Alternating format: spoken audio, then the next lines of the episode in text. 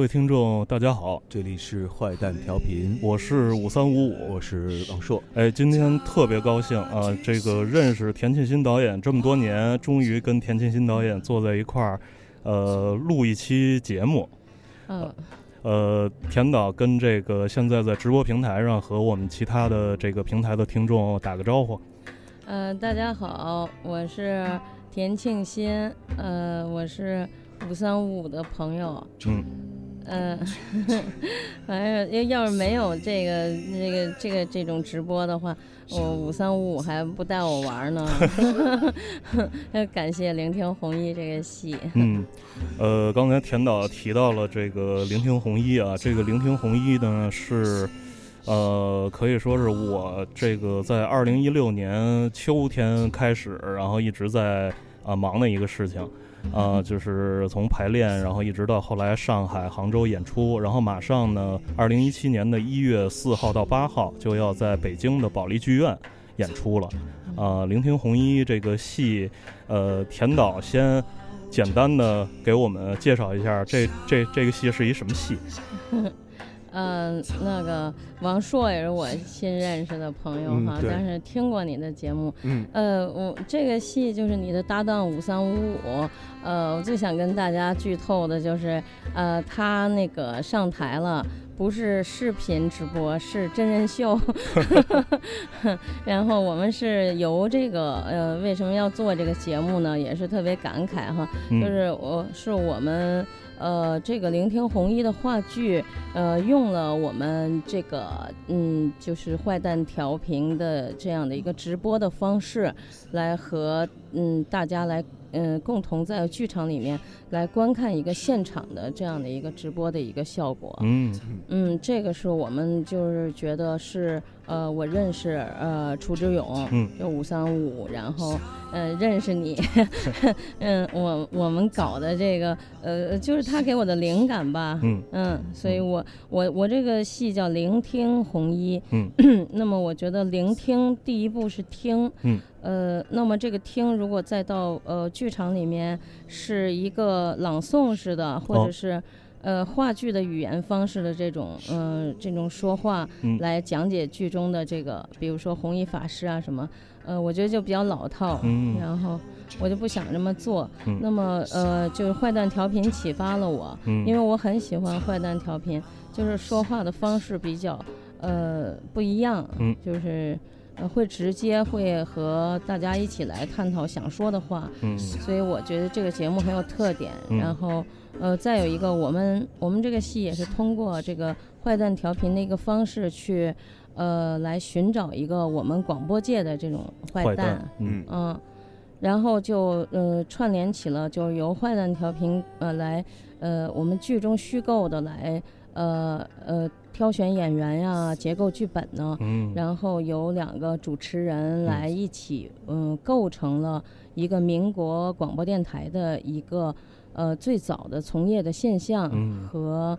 在那个时候的上海孤岛时期的，呃，就是汪伪时期，汪精卫，对对对，那种特别有意思的那种新兴的广播业的兴起，然后和现在的这种呃，我们网络的播客的这样的一种穿梭，嗯，然后还有一个就是呃，我们来共同构成了一个弘一法师，由我们现代的部分和民国的部分来介绍出了一个没有出现的呃弘一法师，嗯。因为我们觉得好像谁也演不了红衣法师，所以也别也别忽悠了，就所以我们就不出现这个人物。嗯，王硕听了田导的这个介绍，呃，跟你之前想象的这个聆听红衣有有什么不一样呢？呃，我之前想象的聆听红衣应该是这个由我们俩共同演出的，然后后来发现不是，对，所以呢，这个我倒无所谓问问田导，就是说这个问题啊，但是我特别想知道一件事儿啊，您说就是说汪伟时期的那时候的广播，那那个时候广播和之前的广播它有什么不一样？这是哎，这个这个问题呢，其实也是我在接触到这个就是田导对这个戏的构思之后。我才我才呃知道了好多那个时候的这个上海广播界的这个这个事情啊，嗯，田导其实是从呃今天的这个网络播客的这个形式，其实呃一下就穿穿越时空，然后回到了这个二十年代的一九二零年代，对一九二零年代的那个上海的那时候那些呃林立的那些广播电台，呃，然后当时的好多好多的事儿，嗯嗯，呃，因为那个我嗯。我现在可以邀请那个王朔来演我们这个戏，我觉得你这口条挺好的。晚晚了，来不及排练了，已经。下一轮，下一轮。嗯，那个是这样，就是我看到这个呃有网络播客，然后联想到我们要。嗯，那个要产生的这个戏的时间是在呃二十年代、三十年代这个时候，然后就呃由于聆听就发现了这个民国的广播业，嗯，然后呃看了一些资料以后就把我惊着了，嗯，哎呦，嗯，赶紧说说让人惊讶的事儿，就真的惊着了，我没想到民国广播业这么的呃。不就风起云涌，然后波澜壮阔，然后它是很多年轻人喜欢的，呃，这样的一种呃最时髦的、最时髦的，呃，有点像是现在说，比如说优酷啊，什么呃什么什么爱奇艺啊这种，或者什么视频直播什么的啊，这种对视频直播就这种好像是那个比较时髦的，而且都要烧钱的，嗯，就是要要有好多的资金储备，所以那时候开广播电台的。呃，都是家里有钱的，嗯，呃，从业的这些呃人员也都是呃识字儿的，就起码读过书的，嗯，那那个时候读书的也都是也起码是中产啊，或者是富家子啊，他才可以有这样的呃学习的这种机会机会，对对对，所以他是那个年轻最时髦的，大部分的从业人员都是小姐少爷啊什么的。然后他的广播电台到呃，在上海地区，呃，当时是和美国是同步的，就是美国有广播了，然后中国居然也就有广播了。太牛了，我觉得。嗯。然后，而而且它要装什么发射器啊？呃，它要那个有那个大功率的发射器。嗯。那么同时，它有一个载体，就是它一定要通过一个收音机，大家才能嗯听到。就跟说你要有一个电脑才叫互联网。对。你要没这个电脑就终端就对你就不成了嗯。所以呢，它还要呃，就是负责卖收音机。嗯。所以收音机也都是美国那个嗯进口的。嗯。后来我们自己研制了那个就是。呃，我们戏里面讲了叫矿石收音机，第一批的收音机的研发，国产收音机，然后这样就配套了，然后从特别高昂的价钱到慢慢的低端起来，然后这样是高中低端的这个收音机都能够由客户啊这些他们能够嗯买到家里去来收听电台的节目，所以那时候电台也是呃，我觉得比咱现在丰富，就是有什么。基督教广播电台啊，叫福音嗯广播电台，传福音嘛。然后也有佛教广播电台，这个佛音广播电台。佛音对。然后还有那个四大百货公司做的那广播电台，像新兴广播电台什么。他都是卖百货嘛，他要卖那个就是他的产品，所以以主要以广告为主。嗯。然后哎，像民国的广播剧的诞生也是都很很早就有广播剧这种这种形式，还有一些滑稽戏啊，一些什么的。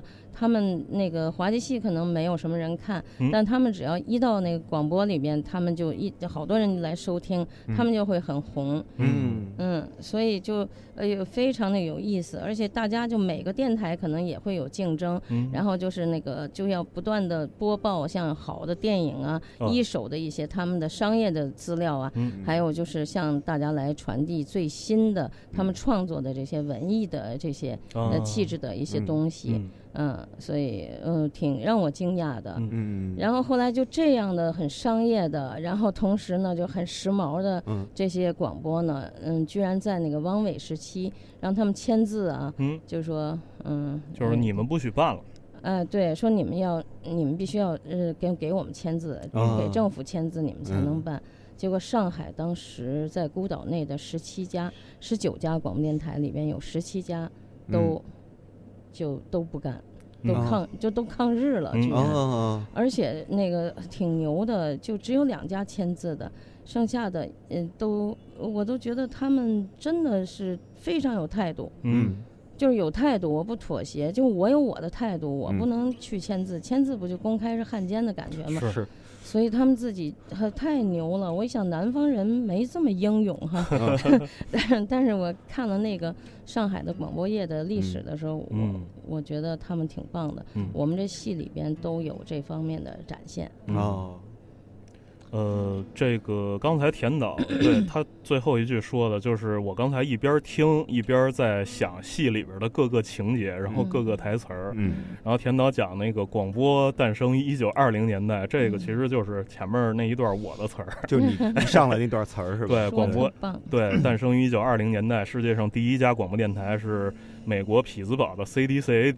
电台啊，然后 K D K A 电台，K K K K D K D K A 电台啊，然后诞生于排练吧，对对对，马马上那个到二十几号，到下个礼拜我们就就该排练了啊，我要重新把我那个剧本找出来，然后然后再念，包括他讲到了什么这个终端的这个改进，从从前特别昂贵的这个。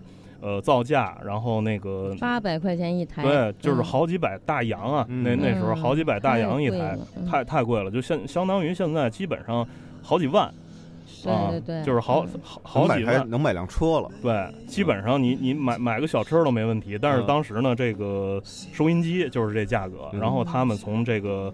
呃，好几万的这个造价，然后一直把它低低到，就是说普通市民几十块钱，对，几十块钱，哎，也能买得起。就是搁现在，就是那个可能千八百块钱，然后我就能置一收音机，搁家里话匣子，每天打开就能听这个各个电台的这个节目。啊，这个其实是一个把新的技术、新的传播渠道，然后铺设到啊普通市民家里，铺设到民间的这么一个行动。啊，我觉得是一特别。特别乌托邦的一个行为，我觉得，对。对，嗯，就是就是他们真的是挺那个，我觉得，呃，其实我们现在也像，嗯，你比如说五三五啊，嗯，王朔你们做的这个坏蛋调频，嗯，我觉得是因为有想法才做。他们也是有想法才做，然后而且那个钻研精神就是很，好像是一批理工男，感觉对对对，就是很爱做这个事儿，就是有钱的理工男在做的那种事儿，就是出国留过学的，就是家里边得有点子儿才能那个送自个儿孩子去，比方说去美国。我们那个戏里边有一个主角，就是这个新生电台的一个。无线电技师叫邝明，是一小伙子，在美国旧金山学的无线电技术。嗯，然后回来之后，就是碰上这个刘希庸了，就是他们这个百货公司的少当家。对。然后这俩人在一块儿说，刘希庸说我要开一广播电台，说你过来帮我搞这个设备吧。嗯。然后就是一切都是这邝明搞定的。啊，研发过程当中又又触电啊，又又又又干嘛的，不畏艰辛啊，最后终于。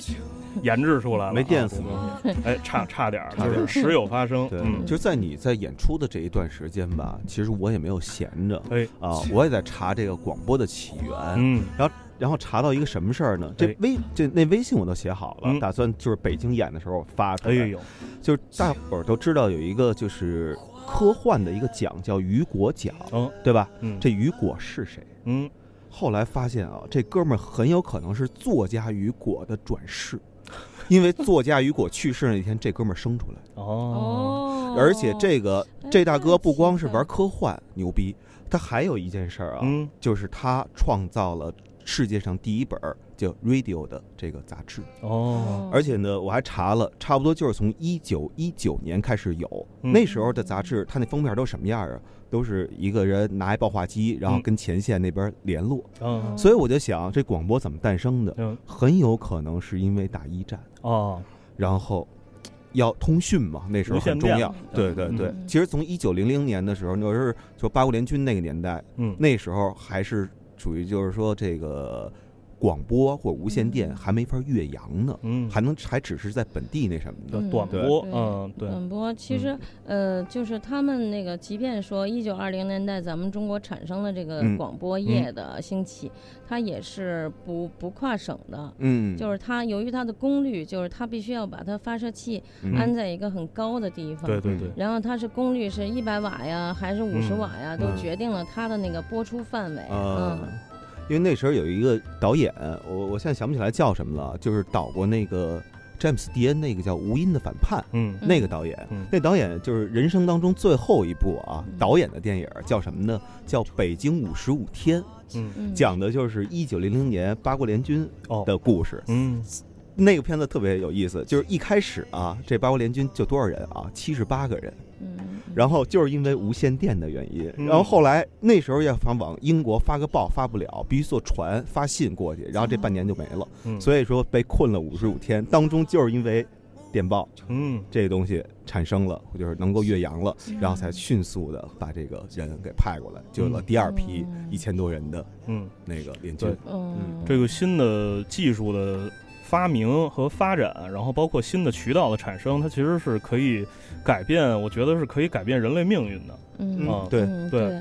所以你刚才说像雨果转世这个，其实我觉得发明第一个电灯的呀，发明什么那个呃留声机的，留声机啊，电话的，我我觉得就这些呃就这些奇怪的科学家吧，我觉得他们都是外星人吧，可能是外星的有一种灵魂一直在转世，一直在转世，所以就在一个呃包括乔布斯啊这种就奇特的一些人哈，还有就是发明这个很多的呃电脑啊什么这些人都。都可能是就这一门灵，他就是嗯有这种能力使呃这个世界更加的科技化，嗯，越来越科技化。所以现在也就是一个科技时代吧，嗯，所以我觉得就是大家可以用任何的网络的方式和那个技术的方式来去产生形式，然后这个形式有时候是能帮助艺术的，对，嗯。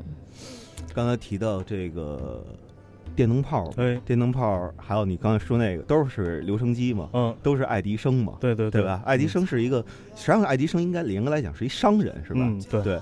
然后我记得我看过一本书，那本书里写的特别有意思，说一九三一年的时候，爱迪生去世了，嗯，他是美国人嘛，嗯，在他去世的时候，美国不是分五个时区嘛，嗯，就是从最开始的一个时区到最后一个时区。然后每个都是熄灯一小时，嗯，对，每个时区熄灯一小时，在熄灯那一刻就感觉是没有爱迪生存在的，是。大伙儿回到没有灯时代。一个小时之后，我觉得他用这种方式去纪念爱迪生，哎呦，这我觉得这个特别出戏，你知道吗？对特别感动。对，感情现在什么地球熄灯一小时，都是从那儿来的，纪念爱迪生。对对对。啊，所以嗯，就是呃，有一些，所以我觉得有一些。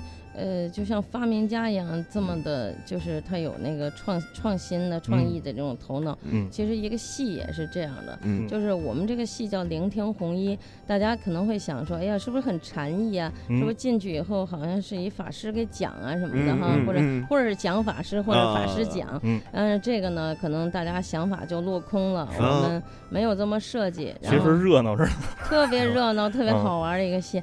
然后呢，是由大家七嘴八舌来构成的。法师的形象，然后所以呃，我觉得这种创新呃，也是我我觉得就是特别有意思的地方，因为我觉得艺术的作品其实呃，无论电影还是什么，可能是离我们远，嗯，呃，或者说离我们近，近到了非常落地，或者离我们很远。然后像你比如我看那《钢锯岭》哈，那电影我看了以后我就特别震动，因为我不知道战争就是。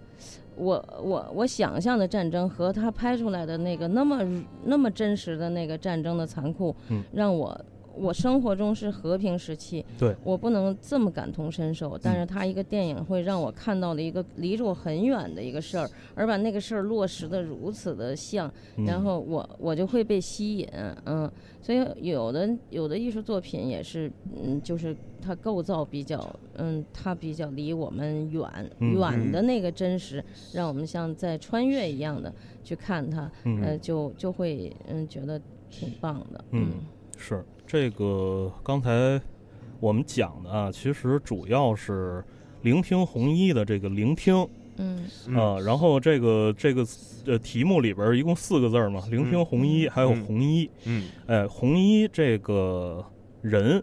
红衣这个人也是我们在正式那个就是比如田田导那个那个剧本大概有了构思之后，然后就是包括他最早一些对红衣法师的一些著作呀，一些呃生平的这个这种研究，然后我在田导家，我们就是一块儿聊的最多的一个话题，就是说红衣这个人是为什么会打动田导，然后要要给他做一个这样的戏，然后红衣这个人为什么打动。我们这些人要参与这样一件事情，嗯。啊，因为我们这个这个《聆听红衣》这个戏呢，呃，编剧导演是呃，今天和我们坐在一块儿聊天的田继新导演。嗯，然后那个还有一个文学顾问啊，是一个就是大名鼎鼎的一个书法家啊，然后也是一个文文化人，文学青年的偶像，文学青年的偶像，一面旗帜叫杨奎。杨奎，哎呦喂。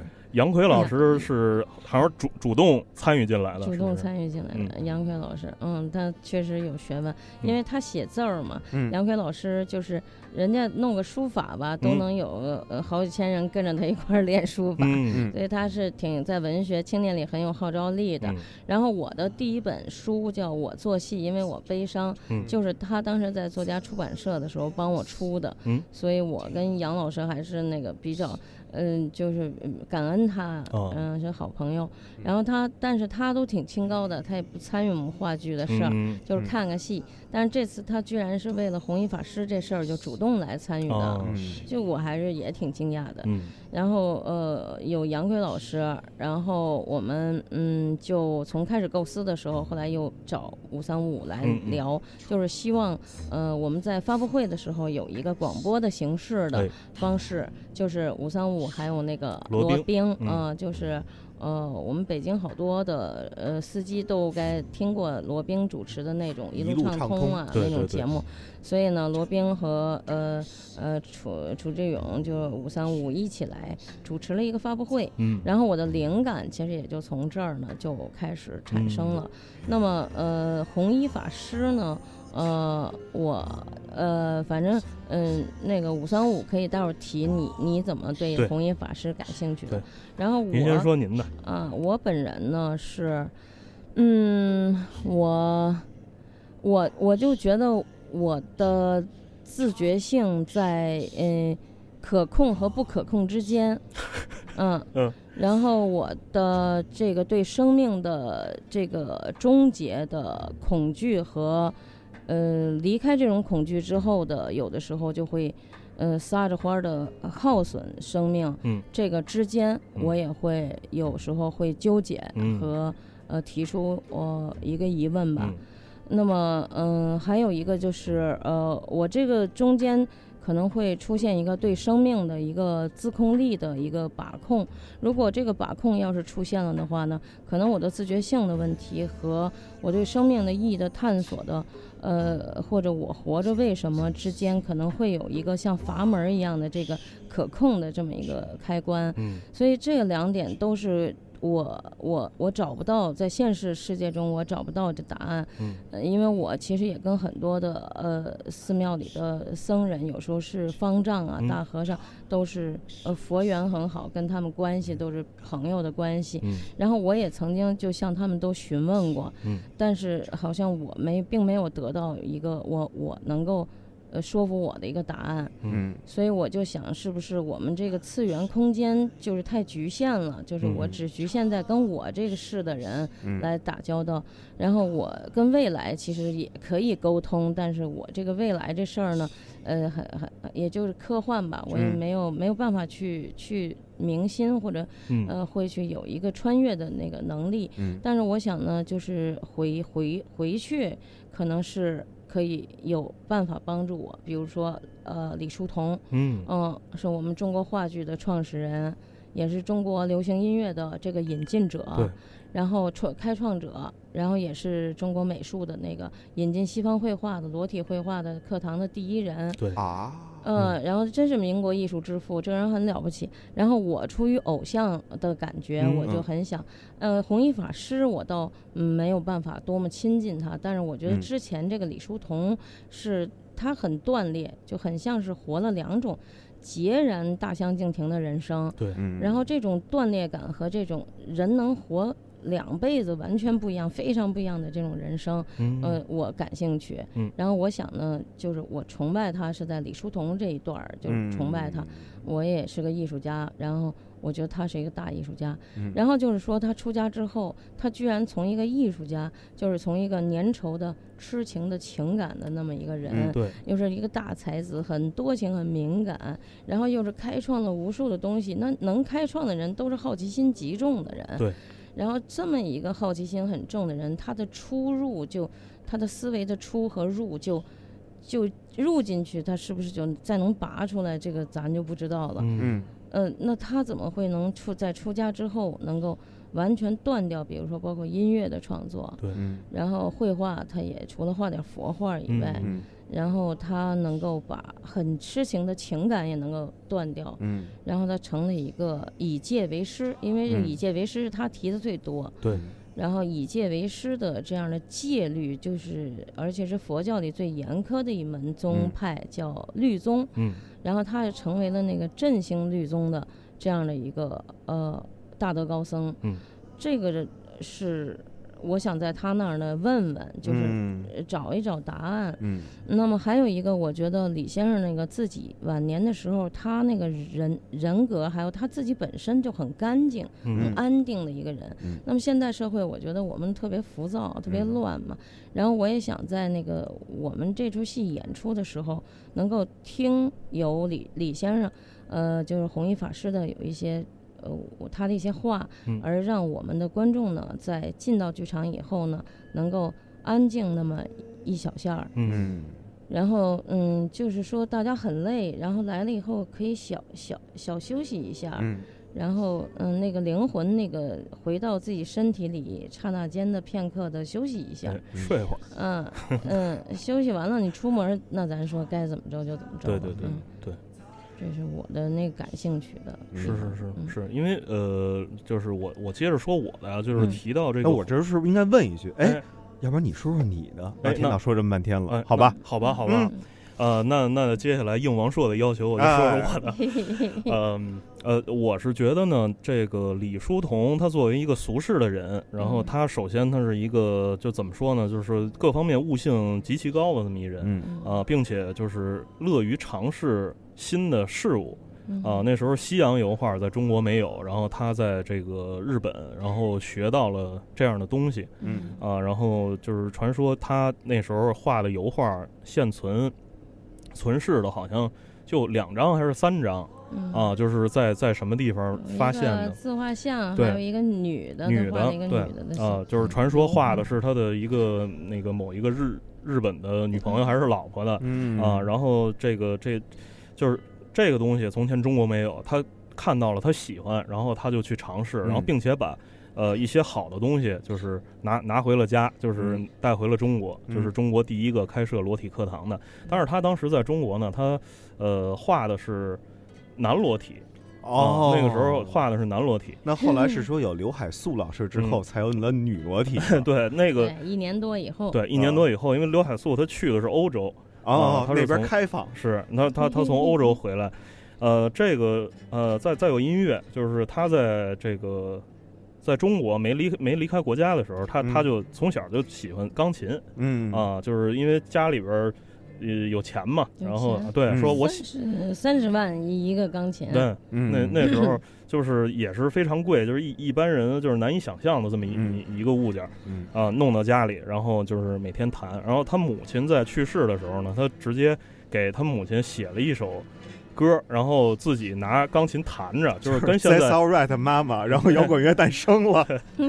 就跟现在就是那那可能跟那个普通人打比方，有可能就跟现在周杰伦似的，啊，是吧？自个儿对着一个三角钢琴，然后那个在那儿呃唱着歌，给他妈妈呃送行嗯啊、然后后来去日本，然后还学这种西洋作曲。嗯。啊、这个大家听到的这个长亭外古道边呢，嗯，这就是他当时是在日本听到的这个曲子，嗯。是日本作曲家就是翻唱的美国的一个曲子。犬童求犬童求西西，哎嗯，翻唱的这个梦见家和母亲，然后日嗯。日文叫旅愁，然后嗯他一看这个这个这这曲子好，然后他就呃填上了“长亭外古道边”这样的词儿，嗯。然后又把它嗯。变成了一个中文的一个送别嗯。啊。然后再有呢，就是话剧，话嗯剧他到了日本，接触到了这个这种那那时候中国还没有话剧的这个这种称呼，然后嗯。那这一开始叫站着说话的，对站着说话的艺术，对。嗯。这个那时候中国叫文明戏还是什么，然后他在日本呢，直接就是排戏排的就神了个道的，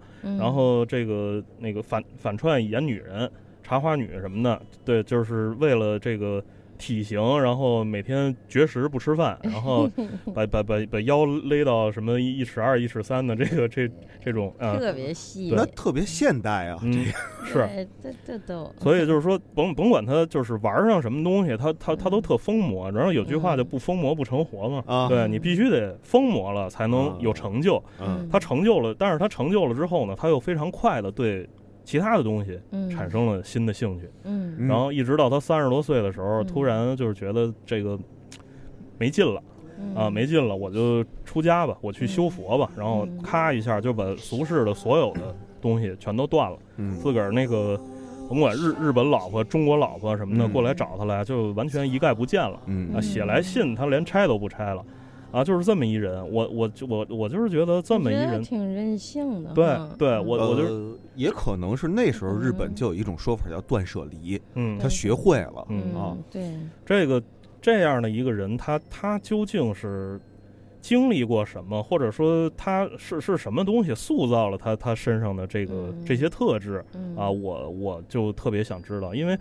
呃，对好多事情感兴趣，这这个也是在我身上拥有的这么这么一种特质。我曾经为此而苦恼，嗯，因为同时干好多事儿，你确实是特别分裂，并且你的这个精力什么的，就是跟不上的时候，你就会觉得我操我。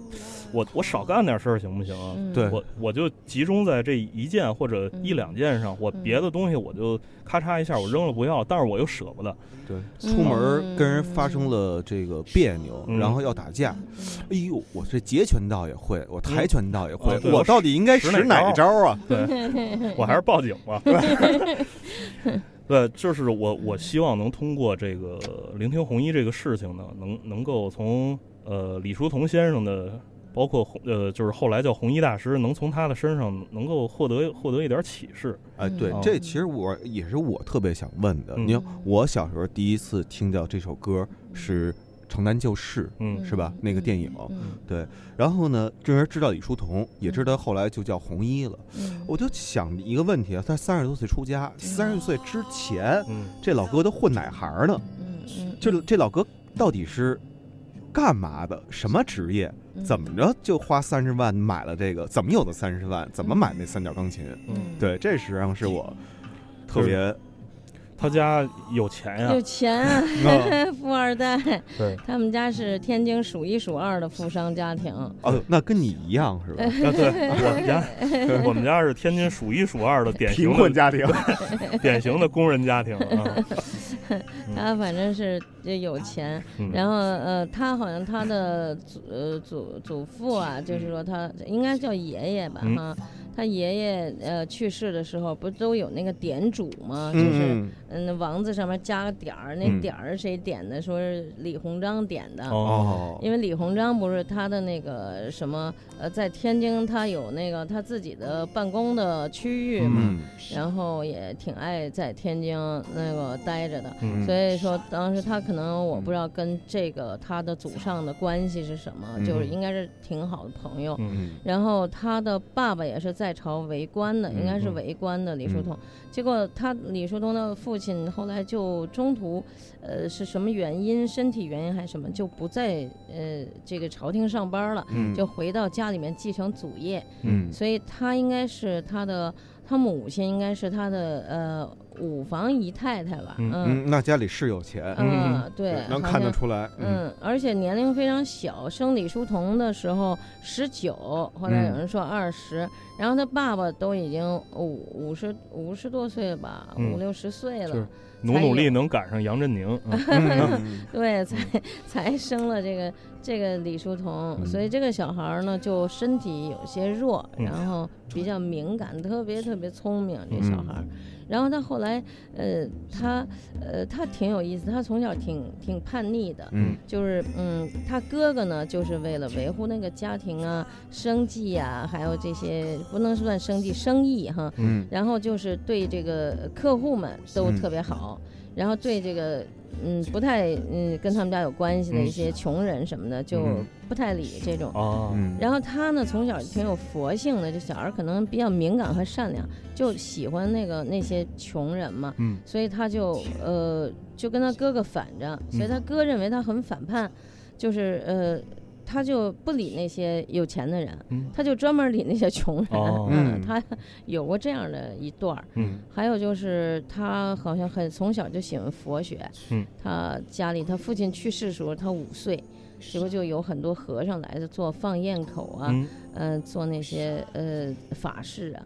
然后他就模仿那些放焰口那些法师，嗯嗯，他就会背什么大悲咒啊，会背，好像他会背一些经书，嗯嗯嗯，这可能也是和他后来出家，他觉得那个佛教跟他亲近的一些原因吧，嗯，但是就像这样的有钱的小孩吧，他嗯，他可能。某一方面，由于有钱给他带来了一些自由，嗯嗯，呃，和他本身的呃衣食无忧的一种不愁苦吧。对。那么，但是他自己本人的呃家庭生活，他还是挺愁苦的，就是 就是他。他妈妈辈分太小，在家里面没什么地位，哎，没地位，对，所以呢，他就跟他母亲相依为命这样的，嗯，然后，所以他母亲他有也应该有一点恋母，嗯，要不然他母亲去世，他母亲四十多岁就去世了，嗯，这是他完全没想到的事儿。就这么年轻，嗯，所以他后来出家之后，其实也是自己有肺病，嗯，遗传的，因为他母亲死于肺病嘛，所以他会对气候啊，对什么？后来他到晚年时候，基本就在福建不出来了，嗯，因为他觉得那个气候比较适合他，他反正他也咳嗽这样的，嗯，然后其实他断食当时也是为了治他这个咳嗽，哦，嗯，有点这种问题，就所以他咳嗽主要靠不吃饭。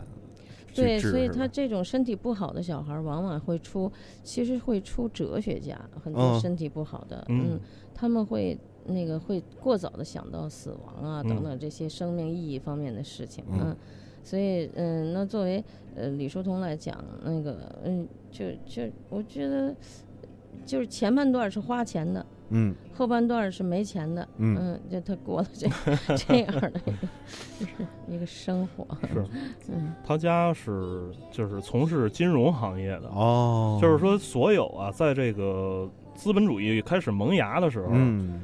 呃，什么人最赚钱？嗯，就是说，就是搞这个金融的就最赚钱。大家知道，那个文艺复兴有一个重要的推动力量，就是一个叫美第奇的一个家族啊。这个美第奇家族呢，它其实就是最早就是开始那个一开始是切汇的，就是换汇的，就是就跟咱原来以雅宝路那个 那那那块活跃着好多这种切汇的，换外汇券的对，换外汇的。然后后来呢，他慢慢的通过自己的努力打入了这个。呃，上层的这个这个社会跟教皇啊什么的，哎，关系铁了之后，他就变成了教皇的银行家。啊啊，这样的话呢，你在欧洲各个教区收上来的这个这种会费什么的，就是全全都从他的银行过。所以慢慢的，他们这个家族就变变得有地位、有钱且有地位。嗯啊，这个这个我也是最近这俩月就是看了一个有关的一个呃电视剧。啊啊，然后还有这电视剧啊，对对对，然后就是看了那电视剧，然后又翻了翻，就是专门的美第奇家家族这个书，我当时我就想到，就是李叔同他的家，就是他的家肯定也是这么起来的，但是呢，就是可能有可能到了他这一辈儿呢，呃，社会变故就是比较剧烈啊，当时辛亥革命，民国成立，然后很多很多的事情。但是他小的时候，他就说富二代这个事儿，可能真的是给他比较开放的一种，嗯呃，自由的一种。比如他想求学，他能学成；他要买钢琴，就能买买成。他说他不上学了，他也没考上乡试，然后他就去了这个上海，参加了南洋公学，就是当时蔡元培在里边给他当国文老师什么的。然后他到了那儿之后，呃。他就就一直就过得特别的开心。他认为他人生最好的六年是在上海度过的。他一帮狐朋狗友的都是富家子，很有钱。大家一块儿什么试射呀、饮酒啊、找姑娘啊什么的，对吧？就是比较过得比较开心。嗯，然后那个时候我觉得是李叔同人生可能是最活跃的时候。嗯，然后他他的他怎么会花钱呢？我说这个花钱是一个气质。这个攒钱是一个气质，完挣钱是一气质，然后他这个是花钱，他这花钱呢，就是他家有一个李家贵坊，这么一个，就像五三五五刚才说那个银行里边给他一账号，然后这个他没钱了就上那账号里边取之不尽，用之不 竭，他就是就是负责花钱这个事儿。嗯，呃，还是一个挺前半生是一个无忧，基本上除了情感啊，呃，生活上还是无忧的这么一个状态。嗯嗯。呃，对，刚才啊，我看有的这个听众在底下留言啊，说仿佛回到了聆听红衣的现场。我不信，聆听红衣现场肯定比这热闹多了。是台上人比现在多啊。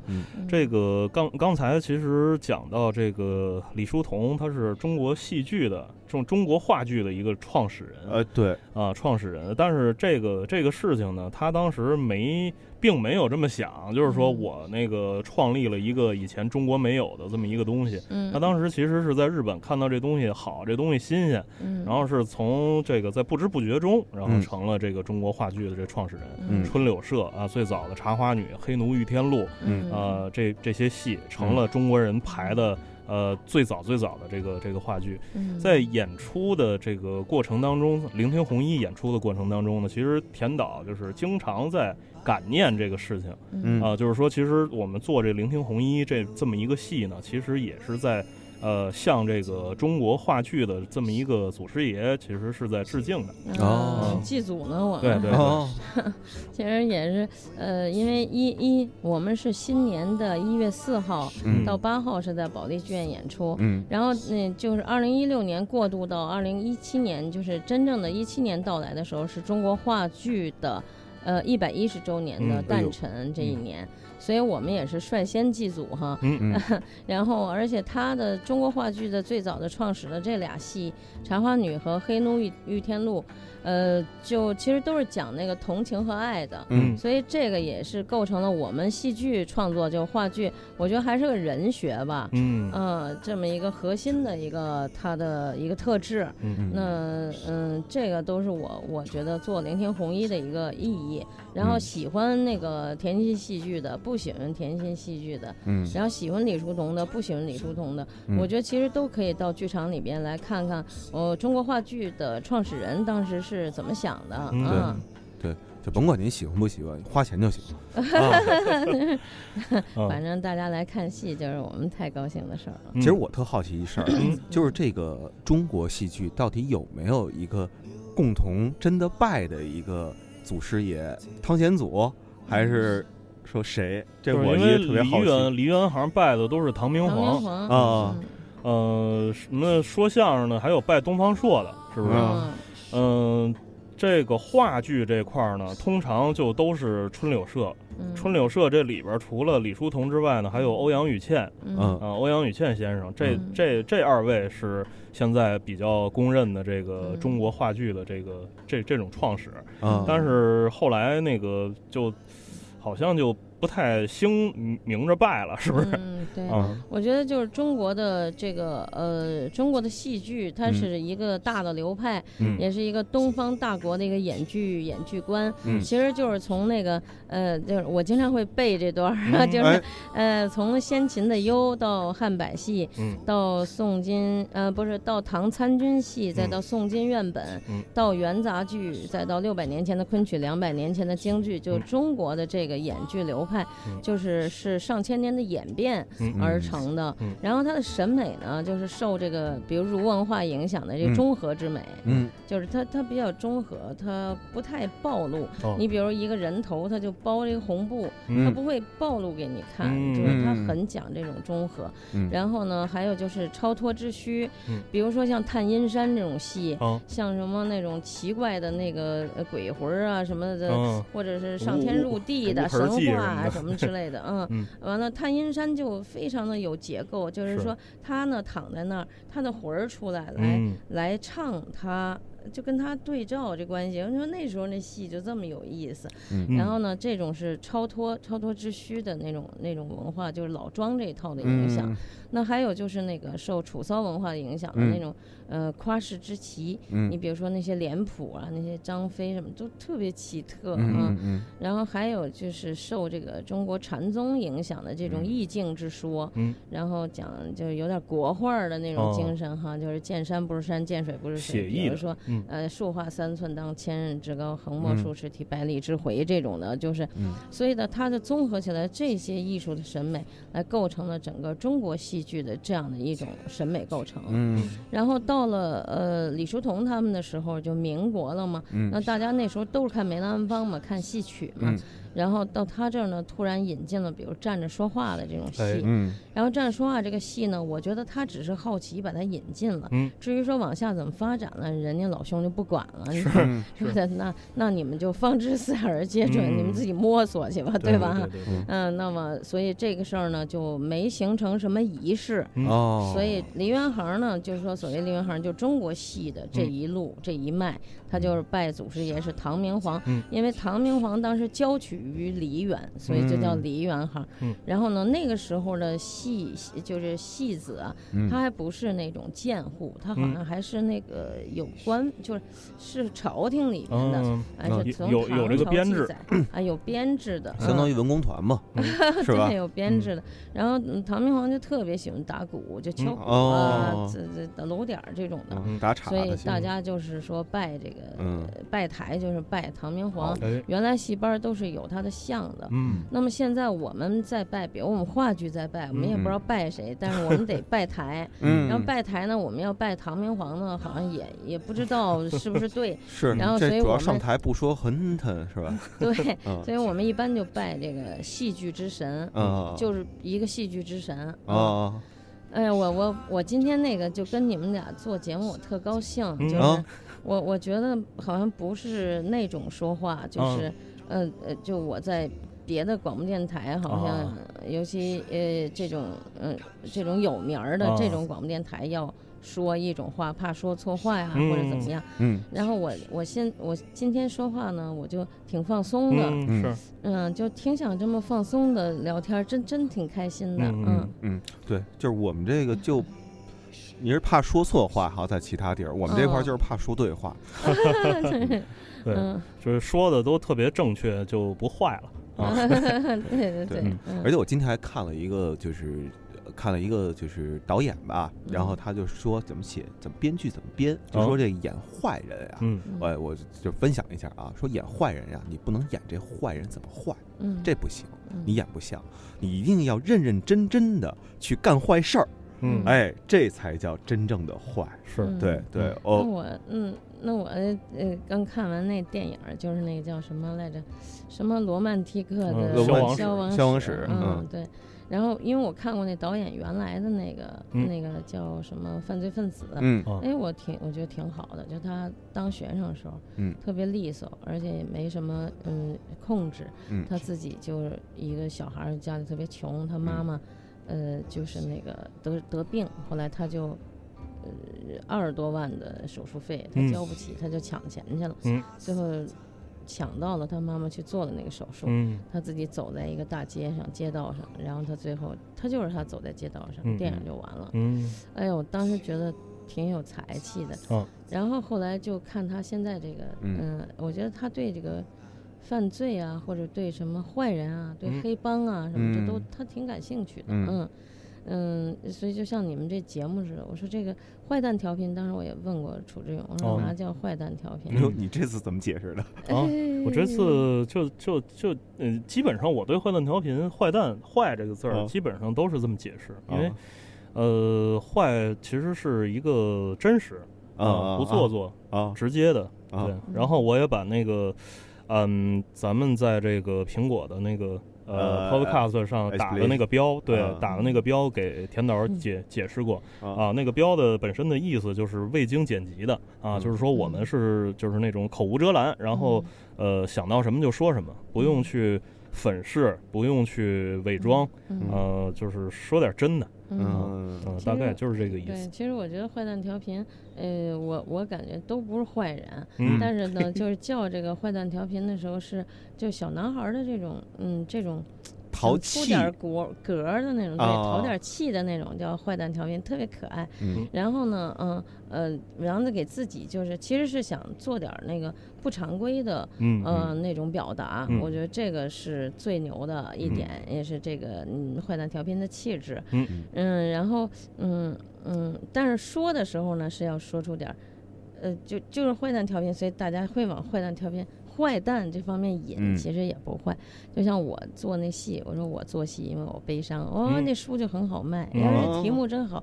然后后来其实里边就是我几个剧本儿，就现在网上卖。那天我们朋友说，哎，你这都八百块钱一本，都绝版了这个。然后我说这一本书能炒得这么热，然后这，因为那个题目太好了，然后大家就经常问说你悲伤在哪儿？我说我其实呃。我我不太喜欢我的环境，有时候不太喜欢我，我就不喜欢。嗯，然后我就想表达我自己很孤独的，嗯，呃，我自己的一点念想或者一点想法。嗯，我是这么着想的，是我做戏因为我悲伤，嗯，我有很多的不满意，嗯。那也不是每天这人都悲伤着这种的，对 对，就是因为呃，田导大多数时候，反正跟人家就是这个跟朋友一块聊天的时候，还是挺高兴的，嗯，还是挺高兴的。而且田导有一个呃特别之处，就是在于那个他导的戏，呃，几乎都是他自己写的剧本啊，嗯，您您为什么这样呢？是是不？呃，不放心，是 对我就是想说不放心，我脑子里转了一圈没说出来，不好意思直接这么说，是吧？嗯，没事，你们说的让我特高兴，说出我这么多年 纠结的说不出来的话。为什么悲伤？不不不放心，是因为呃，我悲伤，因为我不放心。嗯，因为因为那个我我。我也挺想找编剧写，我开始是受打击的，就是我找俩编剧，比如我找你们俩，比如说你们俩给我写什么，我就传达我想要的东西，因为我是导演嘛，嗯，然后人家俩人都弄了半年了，我老不满意，后来人家说，怎么你老导演，你到底想要什么呀？说那这么着，说要不然你写一个，嗯，哎，让我们学习一下。哎呀，我觉得太坏了，坏蛋！后来我就没辙了，我就自己，谁愿意写呀？吭哧吭哧写一大剧本，真够累的。然后我就说，我我我我说被赶鸭子上架就没办法写的剧本来做示范用的。嗯。结果写完以后，后来呃，他们说，哎呦，说那您这个，那我们不会拍，因为一看这剧本呢。它不是一个线性结构，嗯，然后生死场嘛，我写的萧红的生死场，然后我那个是是一个嗯插乱了的结构，嗯，您是把生死场和那个叫什么呢？叫呼兰河混一块儿了是吧？嗯，对，混一块儿了。然后关键是我从开始的时候就是我就因为我在电影学院那个文学系旁听了一年，我就看好多电影。我最爱看的就是《黑色追击令》，嗯。嗯。嗯，我觉得那种数理结构特别有意思，嗯，然后我就我就在那个戏里边，其实那个农村的那个萧红写的那个，但是我那结构用的是电影的结构方式，然后其实电影的结构方式是我戏剧的特别大的一个特点，嗯。嗯，然后但是我呢，嗯，当然你们是坏蛋啊，我这三观还挺正的哈，就是我有的时候是我我觉得。可能跟我像李叔同先生，我感兴趣，可能跟那爱和同情还是有关系的。我喜欢那种人文关怀的、人文悲悯的这样的那种。嗯，可能因为我觉得生活里边的好事儿太少了，就是苦难比较多哈，所以我总是想人家看个戏也怪不易的。然后传递一些温暖的东西，能够让。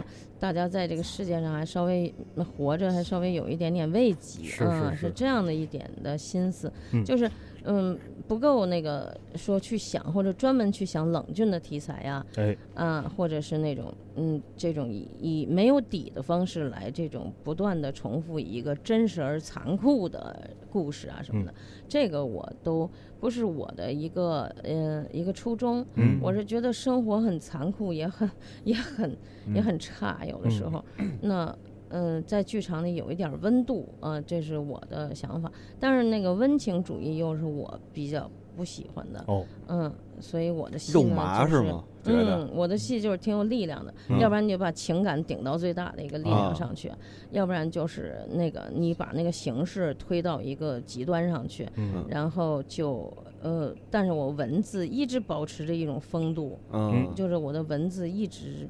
嗯，优雅的保持一种风度，嗯，这是我的这一点儿的气质。是这个呃，聆听红衣这剧本啊，就是啊，其实不光是这一个剧本，之前啊，这个每回呃，找田导，只要田导他在创作剧本中，嗯，然后他永远是愁眉苦脸的，嗯。啊，出来了。然后这回这个聆听红衣这剧本呢，他创作反正遭遭了不少罪，也嗯。啊，就是当时你对怎么给人捣乱了？我，这都都不是我的捣乱，啊田田导为了呃防止我的捣乱呢，嗯都躲开北京，都都跑南方去了。啊对，跑到了浙江，然后啊在浙江山里边儿，就是又被蚊子咬，然后那个吃不上喝不上的，然后 还那个第一次就是在坐火车的时候，那个坐坐到了过过道的地上，啊是吗？我真的真的，嗯嗯，我剧，你给我透露了我那个那个我我，对我写写这戏的确是受了不少的苦，嗯。因为我觉得那个我每次都是在找灵感，然后我的灵感不在北京，啊。嗯、我觉得是在浙江，嗯。因为李叔同出家就是在浙江，嗯。嗯。嗯、在杭州的虎跑寺落发，哦，在灵隐寺受戒。嗯。呃虎跑寺是在灵隐寺上边那个吗？嗯，就虎跑寺跟灵隐寺不在一个哦，地方，不在一地儿嗯哈，不在一地儿。啊。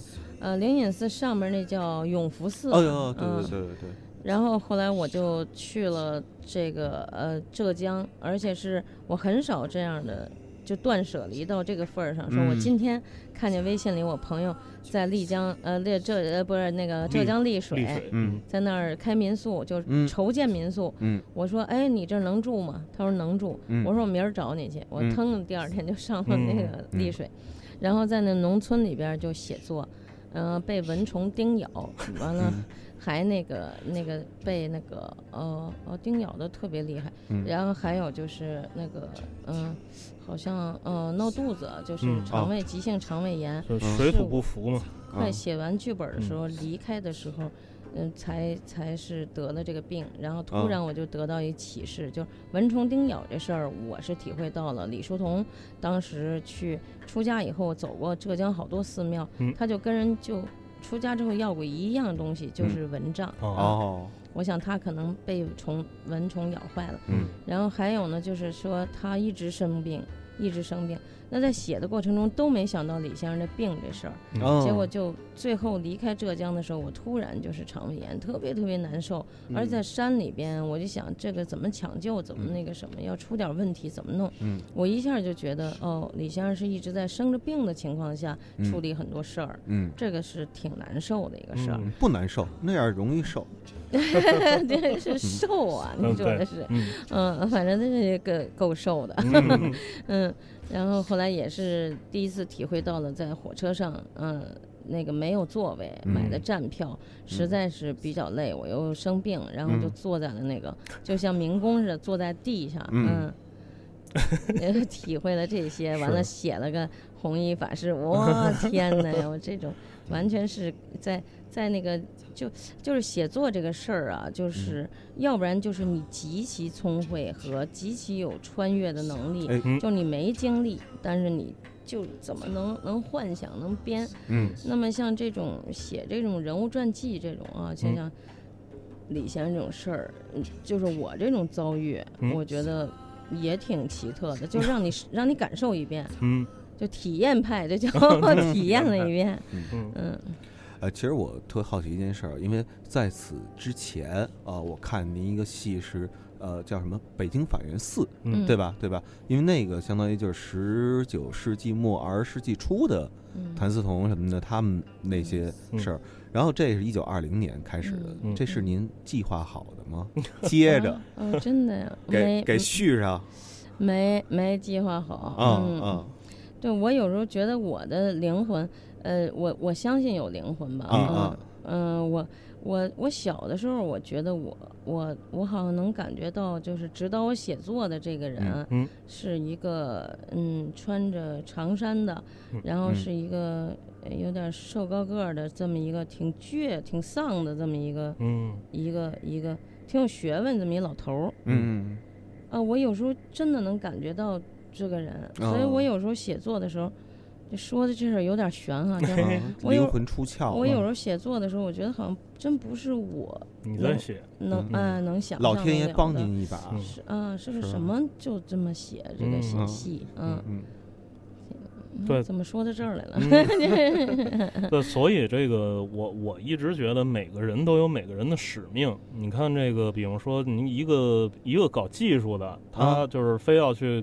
呃，搞艺术，嗯，那这可能出来的东西，你就是强弩着做成了，可能出来东西也不是那个意思，嗯，就是老觉得可能他就是方方面面，他用他做技术的那种严谨的态度，方方面面做的都非常周到，非常精细，但是那个东西在那儿呢，可能他就是一个做好的一个东西，可能那个没画眼睛的这么一个，就是觉得他没没有那个神儿，嗯。啊，就是这个这个，所以他的他可能他的使命就是干那个。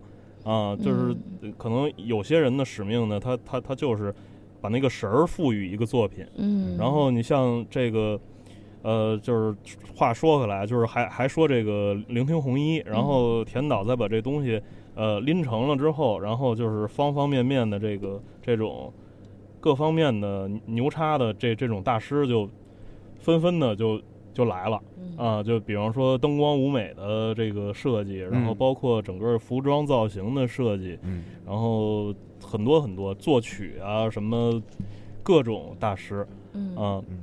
陈导，您您您您说说这个戏的这个主创主创阵容吧。嗯。我们呃，这戏主创挺牛的，比如我们的视觉总监就是我们的舞美和灯光设计，是叫他，他叫肖立和，是咱们那个留学美国耶鲁那个灯光专业的中国第一人。然后他啊，真的，他就是美国耶鲁还有这专业的是吧？有有有有这个专业啊。然后他也是那个，我说一个大家都知道的，就是那个咱们奥运会，二零零八奥运会，奥运会的他是灯光设计之一，就是沙小兰和肖立和嘛，他们两个人。来设计的整个的开幕式的这个灯光，嗯，嗯，那时候她是一个高龄产妇，她怀着孕在鸟巢，好像那时候鸟巢刚建完，还有那些氨气超标什么不知道那些东西，她戴着口罩在里边一直工作，就很牛。嗯，然后她在这个这个怀孕期间，我们还有一天肚子疼，我们还给她夜里接到那个北京那个医院去看。嗯，然后肖立和真的是中国灯光设计里边最杰出的一个。嗯，我都认为不是之一，就是最好的灯光设计，真棒。然后肖老师，呃呃，特别荣幸，他呢也对李树东先生很敬仰，所以他是也是就是出于尊敬李先生来做的这个事儿。那么还有呢，就是我们的这个音响设计，因为我们这个这个戏里面有大量的那个嗯收音广播啊什么的，然后我们的音响设计呢，就是那个中国电影集团的王丹荣。嗯。王丹荣他的电影儿，可能大家知道的，比如说《赵氏孤儿》啊，啊梅兰芳啊，还有什么手机啊，什么就是冯小刚导演的和陈凯歌导演的一个一个比经常合作的一个呃电影集团里最年轻的一个很杰出的录音师。嗯，然后呢，他呢就给我们做音响的这种设计。嗯，呃，那么再有一个就服装设计，我们服装设计师，嗯，一个大腕儿吧。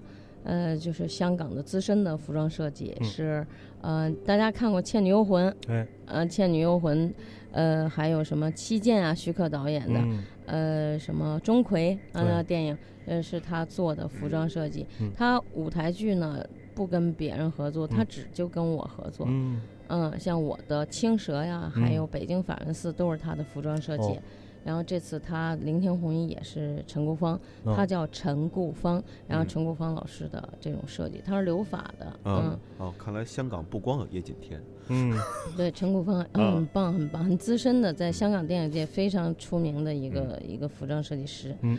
然后还有就是那个谁，嗯，我们的呃道具，我们道具设计这次很杰出啊，他是那个大剧院的，呃，专门做道具设计的，哦。比如我们长征啊，大歌剧长征也是我导的，上千件道具就都是一个很二十多岁很年轻的一个一个，他叫金继峰，嗯，那金继峰他是中央戏剧学院舞美系。呃，毕业的学舞台美术设计的，但是他来做这个道具，也是做的非常的有特点。嗯嗯，我们的造型设计是中央戏剧学院的这个呃造型专业的呃教授，叫刘洪曼。嗯嗯，也是跟我合作了几个戏。嗯，还有我们的音乐，我们的作曲是呃叫江景洪老师，呃，他是跟我合作过《生死场》啊，呃，《赵氏孤儿》，还有呃。嗯，狂飙啊，北京法源寺，嗯，特别棒的一个作曲。嗯，接着说演员，演员，嗯，对，反正演演员就是以年轻演员为主，除了就是呃我这种反正已经不不是很年轻的这个，当当然我其实也算不上是一个。呃，最不年轻的真正的演员哦，啊，就是说是算是一个在里边穿穿针引线的一个，就是特别像那个说书人那那吉祥物，对对对，那种。然后其他的那些演员，不管是在里边演什么样的角色，就是其实都是那种我我感觉他们就是呃。激情都特别满啊，就是说在在在台上整个的那个那个状态，都是非常生动、非常立体的一种状态。我觉得，呃，大家可能现现在这么说比较抽象啊，大家到时候看了这戏，大概就明白了。这戏不管从形式感来说，还是这个演员的这个这种呃表演，包括呃整个这个剧本台词，所有的这些东西。呃，肯定跟大家走进剧场看这个戏之前的那个想象不一样。嗯啊，肯定不一样。就所以我们要特别愿意剧透，因为我怕大家到时候进去懵掉半小时之后再看戏，那就完蛋了。嗯，就是等于嗯，大家开始的时候就可以。呃，我们多剧透一点，就是呃，我们没明星，我们最大明星就是五三五五，还有呃罗宾，嗯，我们俩主持人是很牛的，然后我们的剩下的我们的演员全体是年轻的演员，然后这些年轻演员，嗯，就很有爆发力，然后就很好玩，他们真的挺杰出的。然后呃，我希望他们越演越好吧，因为呃，因为我这个戏是太折腾，就是很多都跟武戏似的，老动换着，然后老有身段。对，如果是呃，谁也不能陪着我们这么练，嗯，所以大家可以看到一个。运动型的 聆听红衣，给大家打个比方，就就连俩主持人都不是坐在一地儿不动的 啊。我我我我们有两两个位置，然后时常会在两个位置之间穿梭，对，穿梭起来。嗯，但是好看。我们演到呃上海五场是全满，然后演到那个。呃，杭州三场也是全满，嗯，然后呃，演到杭州的时候，可能我们的演员更加自如一些，嗯，然后观众就非常非常的那个活跃吧，嗯，是这个北京这个这这几场戏，其其实啊，我们在最早最早在上海开发布会的时候，其实就就在跟大家就是抛出了一个问题，就是说今天的人。能从这个红衣法师，包括他在俗家的那个那个状态叫李叔同，能从他们身上呃解决自己一些什么什么样现代的问题，哎，现实的问题。嗯，对，我觉得就是直面痛苦。嗯嗯，我觉得我们这戏就是给大家就是。就是跟大家聊痛苦是什么的问题，嗯，然后其实我们都挺痛苦的，但是也都不想不想说，或者是我跟好朋友说，然后这个戏就是直接跟你聊痛苦，嗯，就是你有什么痛苦，然后你情感上的痛苦，然后你事业上的痛苦，还有就是你生命上的这种焦虑，嗯。嗯，我们就是就是说这事儿，然后。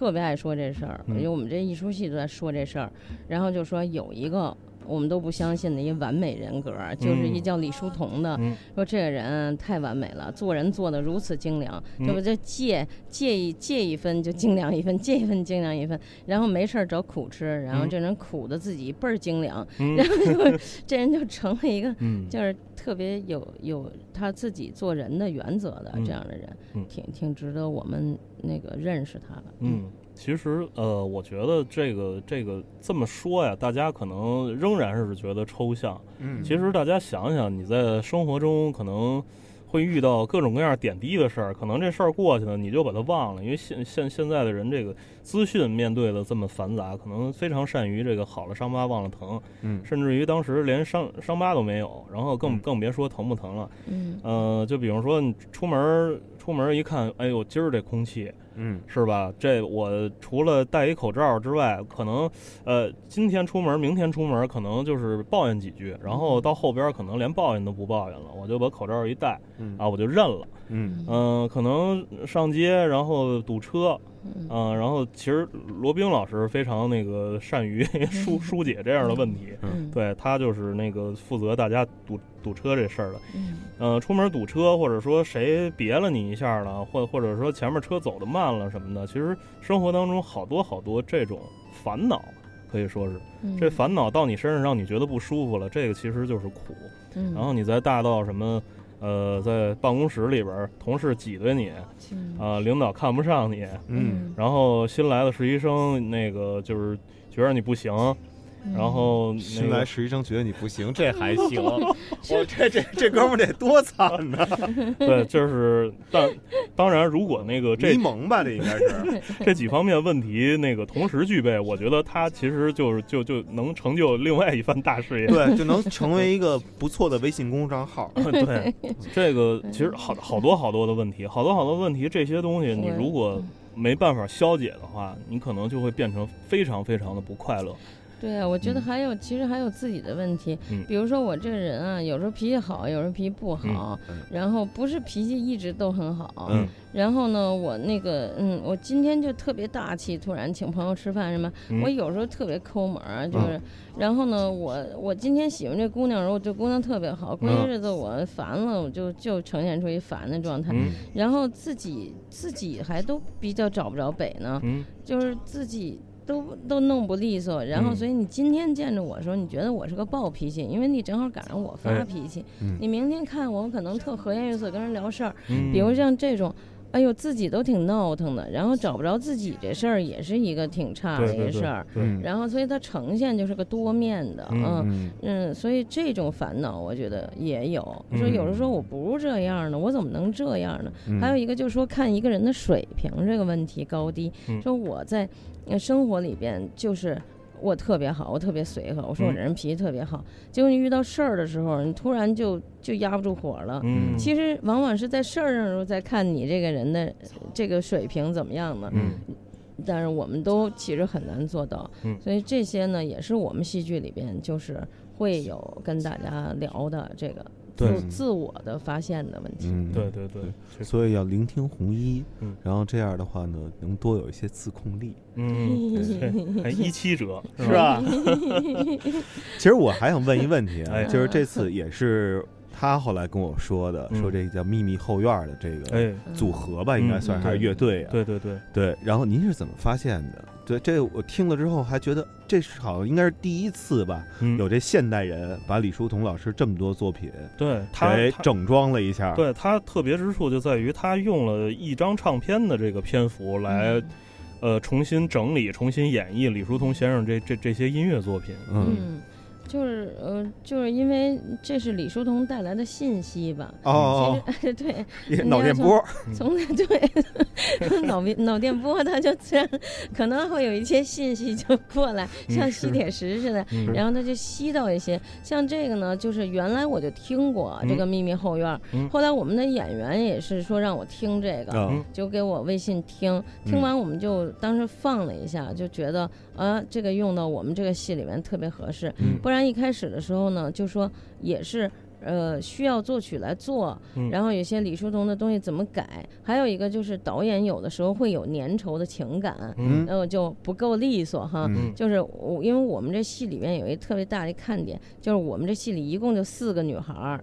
这四个女孩都会乐器，嗯，就是又会说台词，嗯，又又会乐器。她们都是杭州话剧团的演员，嗯，然后呃呃，就是二胡啊、长笛啊什么的，然后就老想让他们发挥，就没想用人家秘密后院这个。嗯，后来就是我们当时觉得不好听，有的时候，然后就说怎么能嗯再再过渡一下，我再提升一下。后来就秘密后院这个就就很帮助我们，因为。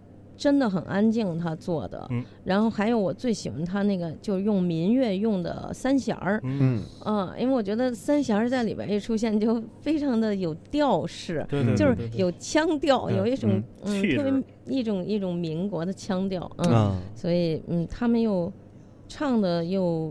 挺好的。嗯，就是说怎么会有这么一个像五三五说的，他为什么会出了这么一张唱片似的这种集子？然后他为什么会把李叔同的这些歌都给基本上好听一点，他都给翻唱了？嗯。这真有这么一伙子人在做这样的事儿，所以我们觉得《秘密后院》就给了我们这个戏一个挺大的一个启发和帮助。嗯，呃，特别的，就反反正就是方方面面嘛。就是其实这种那个细碎的事儿还有很多，比方说田导在那个浙江创作剧本期间，然后坐了一个朋友的车。啊，那个就是说，这车上打开那个音响，里边放的是李叔同先生的这个一一首歌啊，送别啊。然后一开始田导还还还挺挺感动的，说说这个这这这朋友非常的啊，就是说那个他一知道田导是来创作《聆听红衣》这个剧本的，特意在车上给他放了一个这个。然后田导还向人家表示感谢。然后那朋友说啊，这这这不是我放的，这是我们哎本地的电。电台啊，丽水电台。啊，然后这电台呢，就在这个时段，正好在播一个关于红衣法师的一个特别节目。啊，就在那时候，那个田导就坐上了一辆在在那个地方开着的车，然后打开音响，正好能收到那个那个节目，嗯。这个就非常奇特，因为我刚从北京，今天从北京，第二天就到了那个丽水，还没有从北京的京城我自己的创作环境出来。嗯，我创作环境里面就经常会放点歌，放李叔同的。嗯，所以一到那儿呢，就我们要去汤显祖的那个村儿，说隔壁有一个村儿是汤显祖写《牡丹亭》的那么一个那么一个村儿。我说哟，快找点灵感去。然后就下午三点钟决定出发到另外一个村儿，然后就从山上往下走，我听到的这个。呃，这个送别，然后所以就没有什么反应，我就听啊，送别啊，挺好的这样，然后我就谢谢我这朋友，说哎，谢谢你啊，你还给我放送别哈，然后他说，哎呦，他说这真不是我放的，我没那么殷勤，说这是这是丽水电台放的，嗯。哦，我说丽水电台给我放那个弘一法师，这也是很很难得的啊，然后呢，就就回头看了看，哎呦，我突然一下子就是换。就是移星大法一样的，一下子就 哦，我是在浙江丽水的一个村庄里边，从山上要到云和县城，丽水电台在放李叔同的歌。哎呦，我我如果今天三点钟我不决定去这个 这个这个汤显祖这村儿，嗯，我也听不到这个节目，因为我在山上写作听不到。我要不决定这时候来这个。呃，丽水我也听不到这首歌，嗯，结果这首歌完了，更奇特的事情发生了，就是，呃，它是呃四十五分钟的弘一法师特别节目，嗯哦，一直就陪伴着我们到了云和县城，哦哟，然后说哦，再去汤显祖那个村儿都五点了，完黑灯瞎火也看不着，又没民宿那边住不了，老乡家也不行，说那大家别去了，再返回去吧，嗯。呃，整个一个就我们这次出行就是为了就为了听一期节目，听一期节目，对，哎呀，广播的力量，所以也就是这个广播的力量给了我一个聆听红衣的一个创作的一个启示，就才有一个。民国广播业的故事在在构思成，对对对，这这个好多好多灵感啊，嗯，不可思议。对，其其实都是从从不知道什么地方来的啊。这个这个东西就是，如果你人去呃创造这个条件，创造肯定是创造不出来的。嗯，它就是啊，自然而然就在那个地方在等。好多人创造绑着一块儿才能创造出来。是，嗯，所谓天时地利人和嘛，所以都。都是大伙儿，众众人拾柴火焰高啊！一个篱笆三个桩。对，呃，这个直播的时间其实也差不多了啊。这个在戏在上海首演的，然后在美琪呃演了五场，嗯，然后紧跟着呃半半当中我飞了趟成都，然后。我王硕师傅在在在成都推他推他的书嘛啊，然后那个我我我我去跟他也能排啊，也能排书啊，什么书啊？啊，讲的就是我去年开了差不多将近一年的专车，对，网约车，网约车，对，就是那个那个玩意儿，对，就叫那那个玩意儿，没错，对对对，什么滴 Uber 什么的这些东西，然后我写了本书，把这个经历啊，连真的带我想象的。对，都融到一起。下次，下次，下次我给您带一本。哦，真棒，真棒。嗯，嗯，就是只可惜就名儿没起好，所以卖的就不好。我要也把那个 “悲伤”俩字儿你下来找我呀。人家就说啊，这书啊，开车因为我悲伤。我说这书啊，原来叫什么呢？叫师傅约嘛。后来呢，那个有关部门觉得，哎呦，这太不好了，打擦边球，改了吧，改叫师傅来，师师啊 呃师傅走嘛。然后后来呢，人家就跟我说吧，说你不应该要这书名，你看这个人张嘉佳。你这就是就应该起名叫“从你的全世界驶过”，对，这就好卖。哎呦，对对对，我听着这也挺好卖，比 因为你那太简短了，信息量不够。对对。现在为什么要有时候叫多点的名字呢？对，就是那，所以这灵灵感留留着你下一本书，下一本书，对。呃，讲讲大便的一本 你下次找我，我们传一个名儿，没问题。嗯嗯。然后这个去成都混了一天呢，然后杭州又演了三场，整个的这个这个感受呢，是觉得这个戏越来越浑然一体了。嗯啊，就是说从一开始上台的还有点小生涩，然后一直到后来越演越熟。然后我觉得一月份在北京的这个演出，我觉得。呃，一定还会还会更好，嗯啊，所以在最后还是希望大家，呃，不要错过一月四号到八号在北京保利剧院的这个聆听红衣的演出，嗯，呃，是一个欢乐的演出，对对，呃，团结的演出啊，胜利的演出，胜利的演出。呃，在除此之外呢，也呃希望坏蛋调频的各位听众也呃关注田沁鑫导演的这个微博和微信号，上边会有一些关于田沁鑫戏剧的最新的动态，包括田导呃本人的一些呃最近那个呃做了些什么，嗯啊，就是嗯大家可以搜呃田沁鑫啊在微博上，还有田沁鑫戏剧工作室在微博上。啊，他们的微信订阅号也叫田沁鑫戏剧工作室。嗯啊，那我得好好写写。行，那最后呢，其实还是把这个秘密后院的一首梦啊，在这次节目的末尾送给大家，然后也呃希望大家在保利啊，到时候我们在保利见面啊，聆听红衣的现场，也谢谢田导。啊，希望以后有机会，咱们还能经常一块儿啊聊聊天儿啊。对这个，帮王硕给书起起名字什么的。对对对，这个机会是怎么创造出来的呢？主要靠一个行为，这个行为特别可贵，嗯，叫买票看戏。对对对，哎，真好说的。嗯，谢谢大家，谢谢五三五，谢谢王硕，谢谢您。嗯，谢谢你们的朋友们。好，各位，拜拜。拜拜。是恍惚已昏迟梦魇我摇篮一啼小息死